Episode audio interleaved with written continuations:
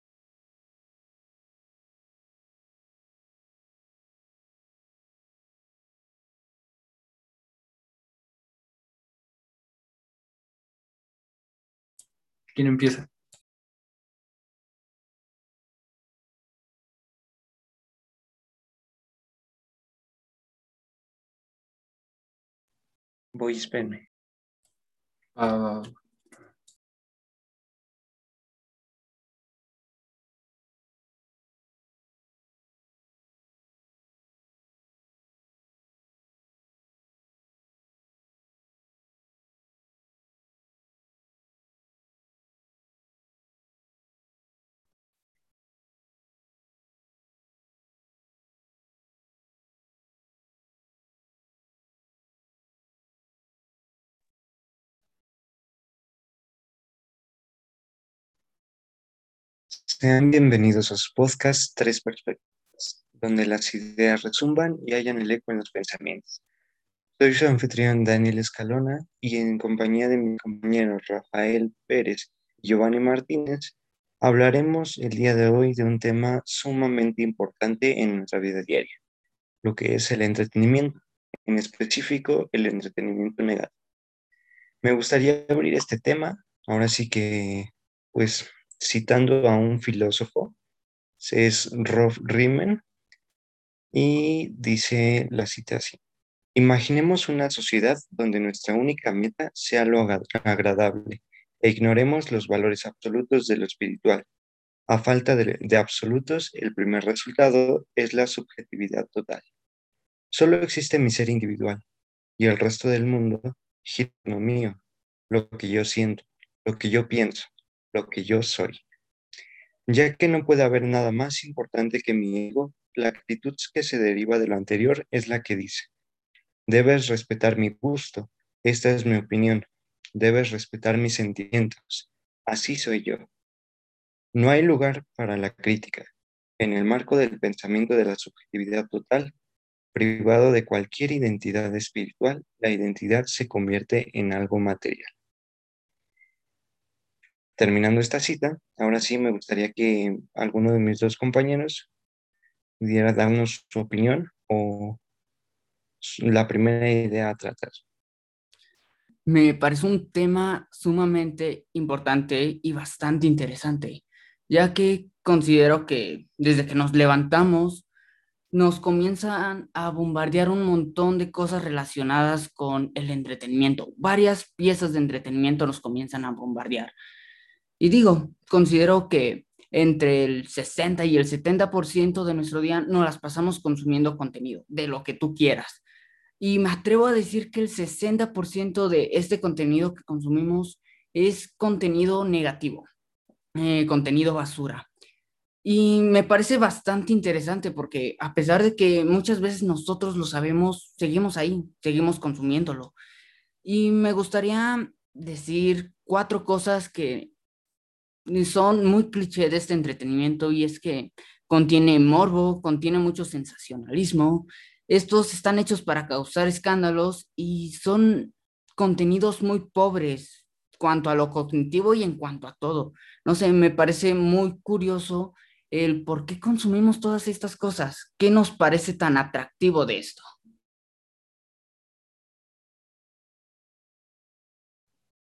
Yo creo que aquí lo que pasa, muchas cosas. Oh, perdón, continúa, continúa. gracias Rafa, Eh, yo siento que aquí ahora sí que estamos tan, pero tan inmersos dentro de esta sociedad de entretenimiento, porque, eh, bueno, de hecho, pues muchos sociólogos ya lo marcan así, nuestra era como una era de la sociedad del entretenimiento, y te digo, estamos tan inmersos que ya hasta cierto punto ni, ni siquiera nos damos cuenta, ¿no, Rafa? Efectivamente, es algo que, pues, bueno, tratamos en el tema de redes sociales en los dos episodios del podcast, en el que hablábamos acerca de este bombardeo por parte de Giovanni, lo atinaste muy bien, bastante.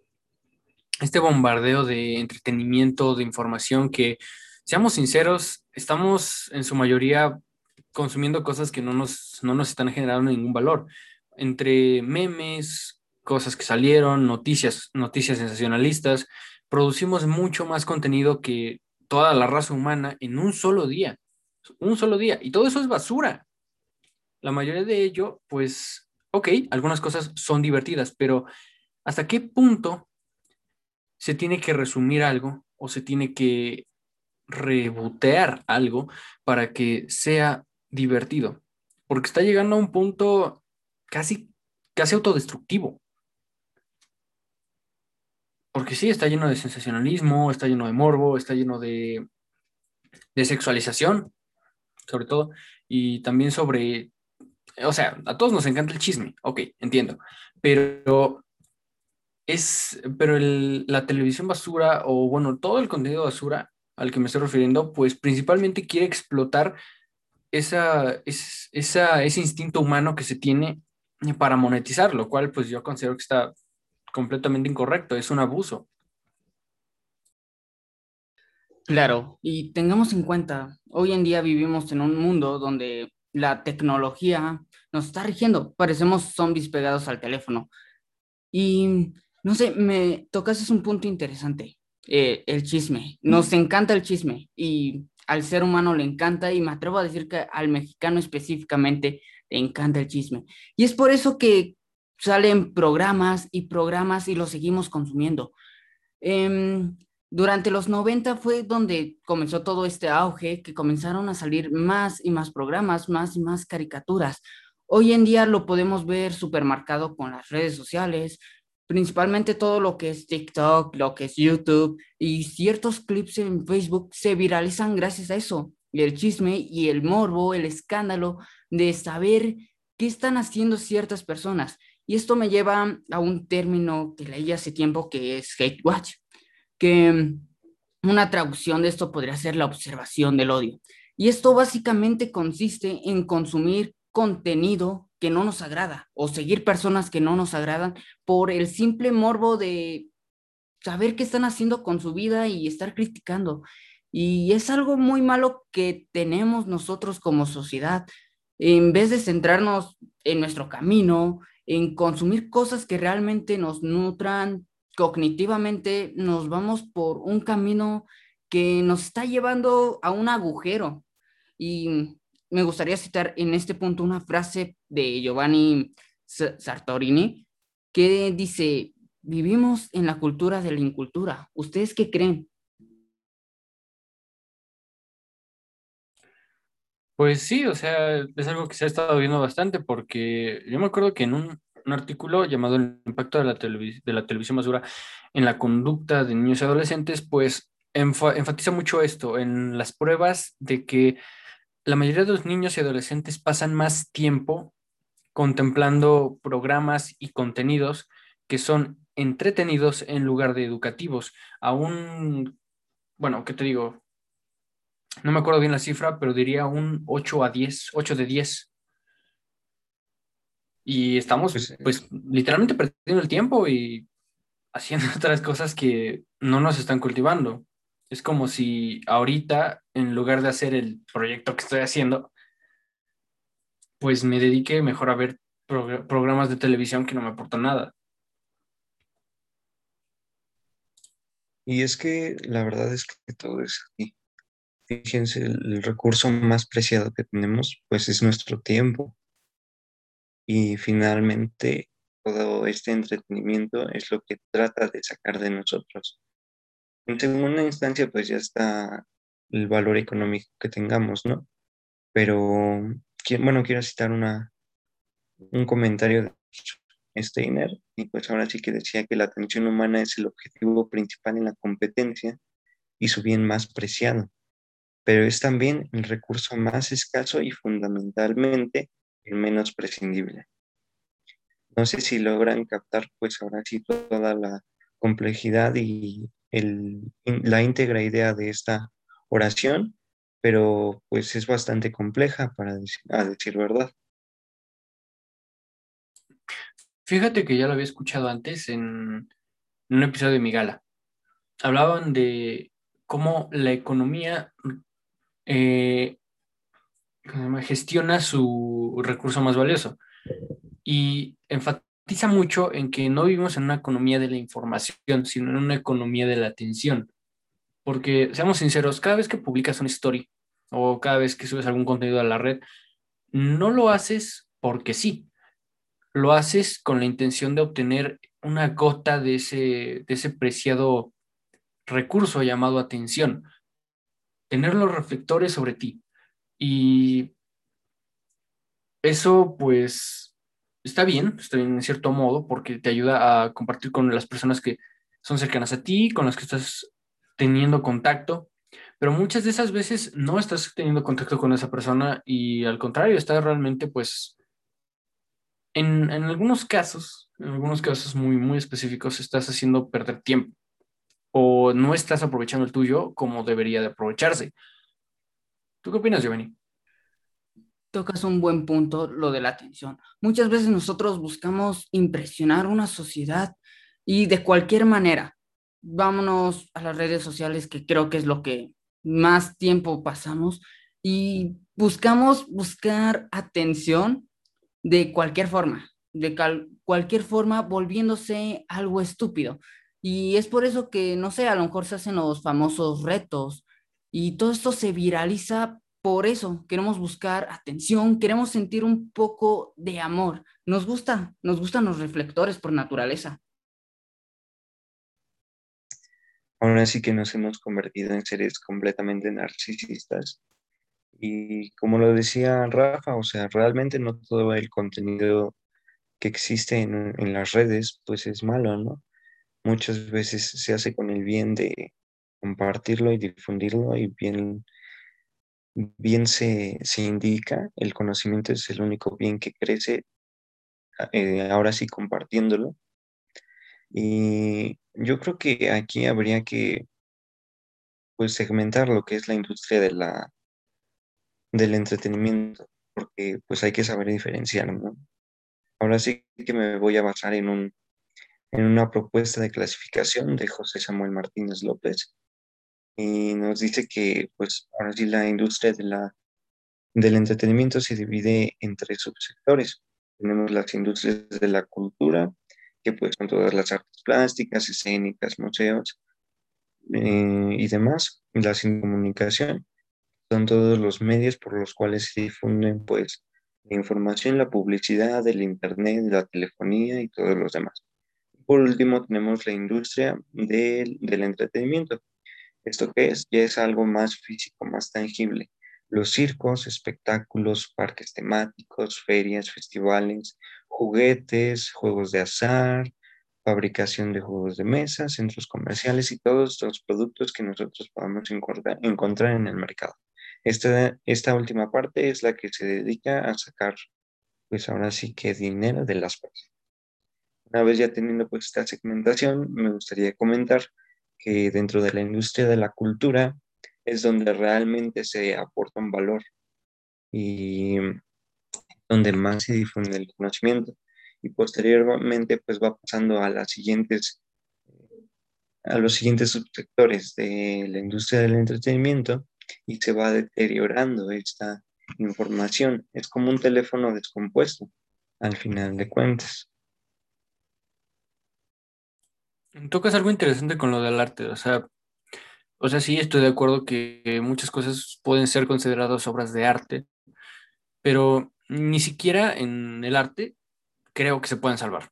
No creo que se pueda salvar de este arte basura. Arte que pues no aporta ningún valor más que ser una tapadera para desviar fondos e inflar los precios. Porque, o sea, no sé si ustedes han visto, pues hay mucha gente que hace, o sea, hay cosas como el arte urbano y el arte objeto que realmente pues los ves y dices, ok, está muy, muy bien, muy bien, creo que puede tener algún valor, pero no sé si les llegó alguna vez la noticia de que expusieron una caja de zapatos en una galería de arte y perfecto, eso fue. O la Amazonada, un sujeto que literalmente pegó un plátano en la pared y eso lo consideraban arte. Pues te soy honesto, para mí eso es considerado arte basura.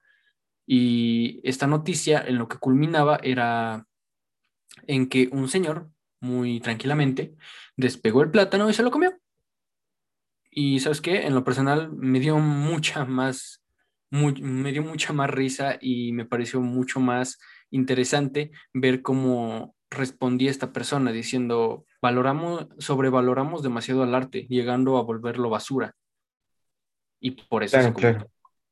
Es que, bueno, de hecho, no sé si hayas escuchado de Antonio García Villarán. Pues, es artista y, bueno, se dedica al mundo del arte, ¿no? También incluso, pues hizo un manifiesto, un manifiesto de Lamparte, y pues ahora sí que engloba todo esto que tú dices, el arte sin sentido, que realmente no tiene absolutamente nada que comunicar, es un arte vacío.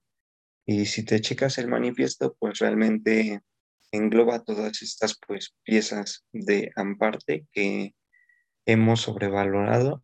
En general, pues la, la sociedad les ha dado un valor que realmente no tienen, simplemente por el hecho de que de que lo hizo un artista. Muchas veces había un, artista, un pintor, me parece, pintor, escultor y arquitecto, no, me acuerdo bien, que decía que todo lo que él hacía era arte porque él era un artista. E incluso pues, hizo un, podrías decirse una performance en latas.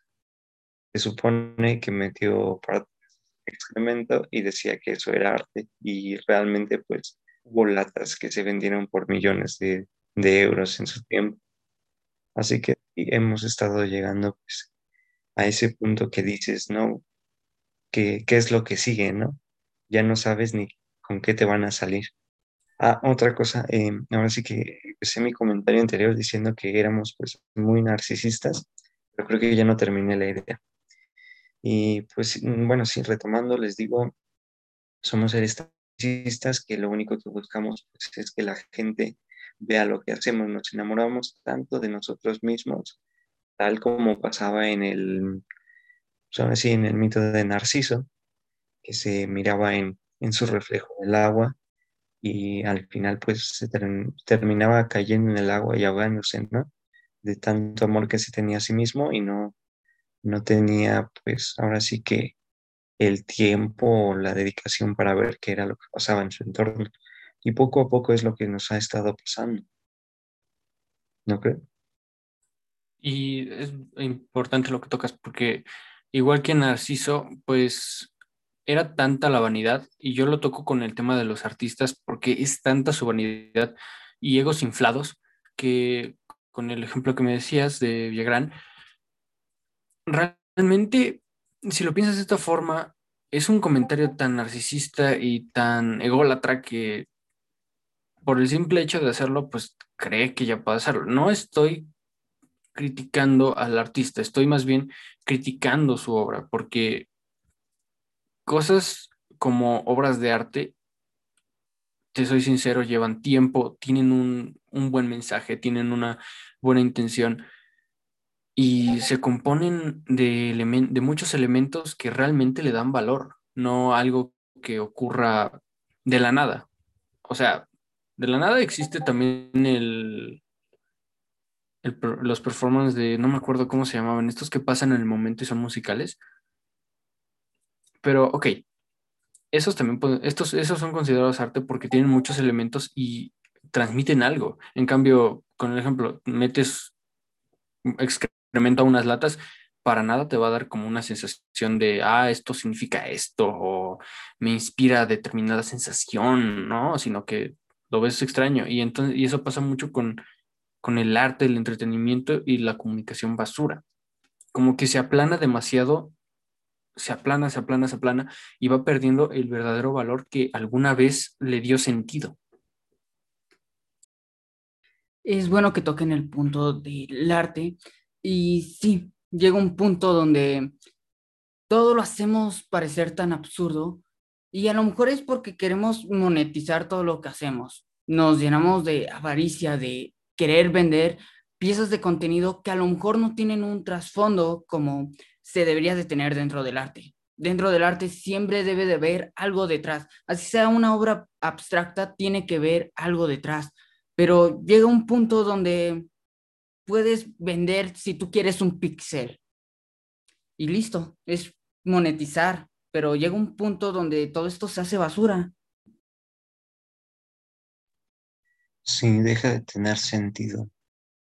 Em, pues me gustaría empezar a tocar el primer, pues, subtema, que la primera perspectiva de la política, como es que este entretenimiento, pues, basura nos ha estado afectando. Y sinceramente, pues, hay que ir desde la raíz, ¿no? Nuestra sociedad tiene como valor principal la felicidad inmediata, deja de lado pues cualquier otra cosa, el entretenimiento muchas veces le da eso y se ha ido adaptando conforme pasa el tiempo para que sea así, gratificación instantánea. Y esto lo vemos pues en la política. Durante cuántos años se ha, dejado de pasar a ser una obra de teatro, ¿no? Una obra con drama, con, con traiciones, con felicidad por instantes, ¿no creen?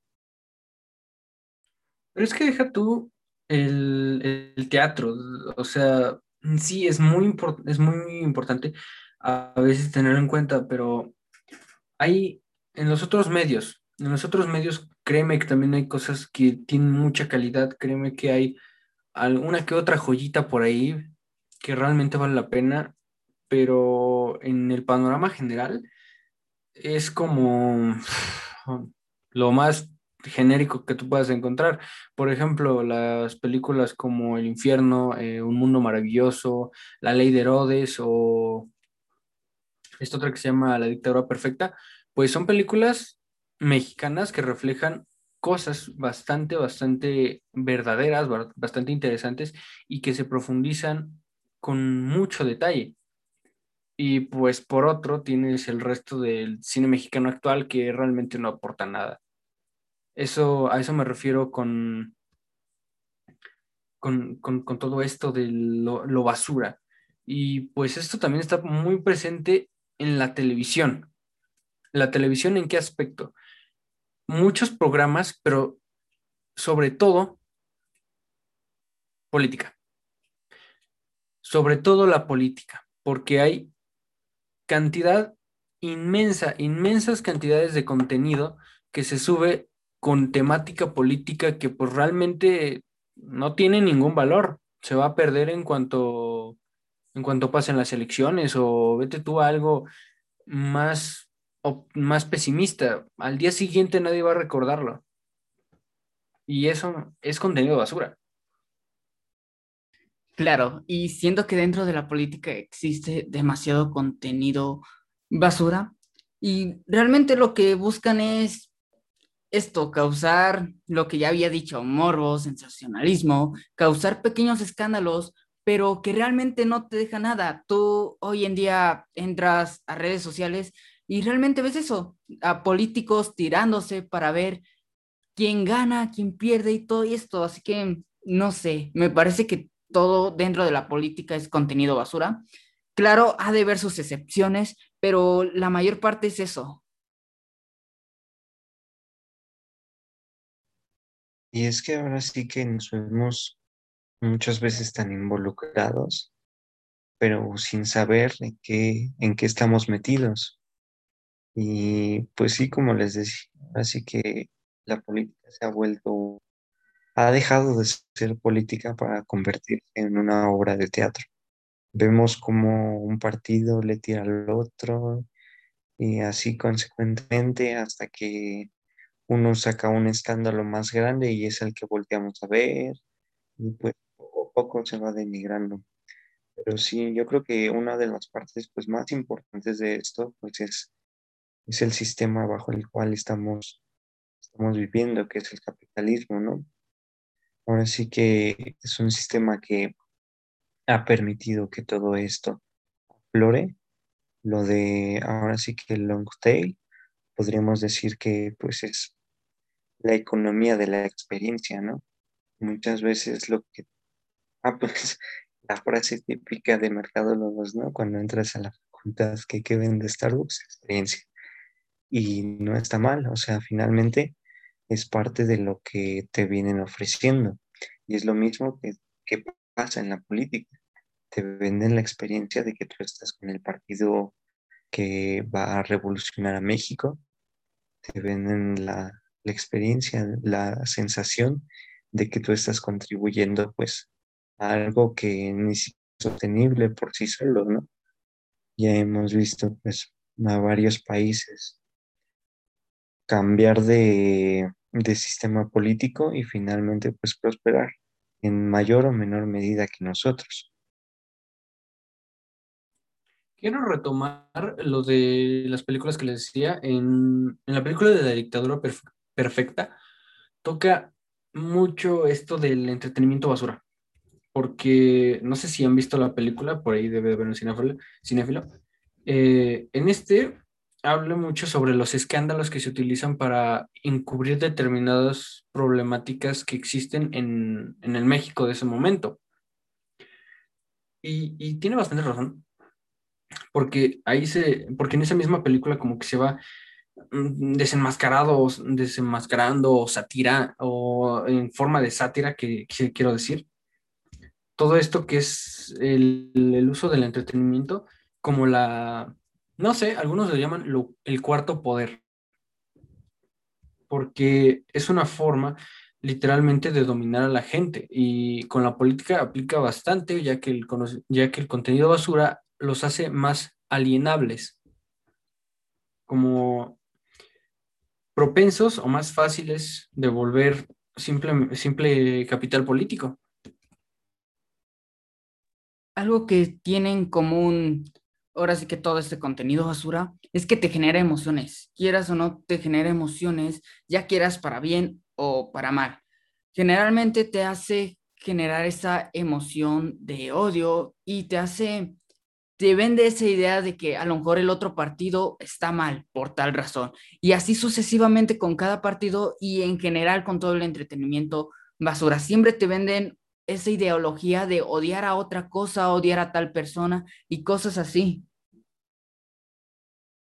Sí, o, sí, sí. O, o, incluso también con lo como pasa mucho con la televisión basura, como entretener de la manera más fácil posible. No, no necesitas buscar muchas fuentes, no necesitas hacer un buen contenido, no necesitas pensar suficiente las cosas para que la gente que no exige más o que exija un poco, tan siquiera un poquito de originalidad, pues sea fácil de impresionar. Sí, sí, sí.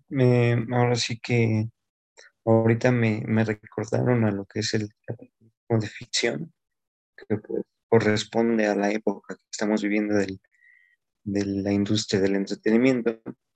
Y me acuerdo mucho de Vicente Verdú, que ahora sí que nos, nos ayudaba a ubicar históricamente cómo es que fue apareciendo este capitalismo. A finales del siglo XX, mm, en el siglo que experimentaron tres diferentes tipos de capitalismo. El capitalismo industrial, que va desde finales del siglo XIX hasta antes de la Segunda Guerra Mundial. El capitalismo de consumo, que va desde la posguerra a la caída del muro de Berlín y actualmente el capitalismo de ficción. Y si, si lo analizamos históricamente, pues está, está bien estructurado, ¿no? Es ahora sí que desde la guerra cuando empezamos a, a decaer en cuanto a valores, en cuanto a, ya lo decía con la primera cita que hice, que estamos en un mundo que pues es totalmente subjetivo, que ya no hay pues ninguna verdad absoluta, que todo está sometido a la, pues ahora sí que al público, a lo que quiera y para qué lo quiera hacer. Es que es, la fiebre de, es la fiebre del resumen, porque ¿qué va a vender más fácil? ¿Qué va a ser más fácil de distribuir? Pues no contenidos densos ni difíciles o complejos, sino contenidos que sean fáciles de digerir, que sean cortos, cada vez, cada vez más cortos y que no tengan casi ningún esfuerzo de por medio.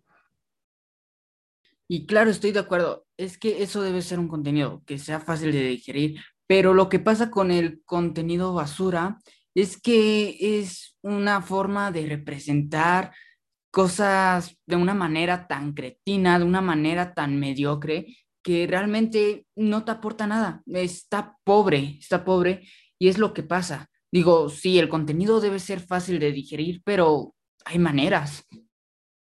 O no, no, deja tú, deja tú que haya maneras, realmente que el contenido transmita bien sus mensajes y que sea de una manera orgánica, porque, no sé, o, las, o sea, ¿qué vas a ver más?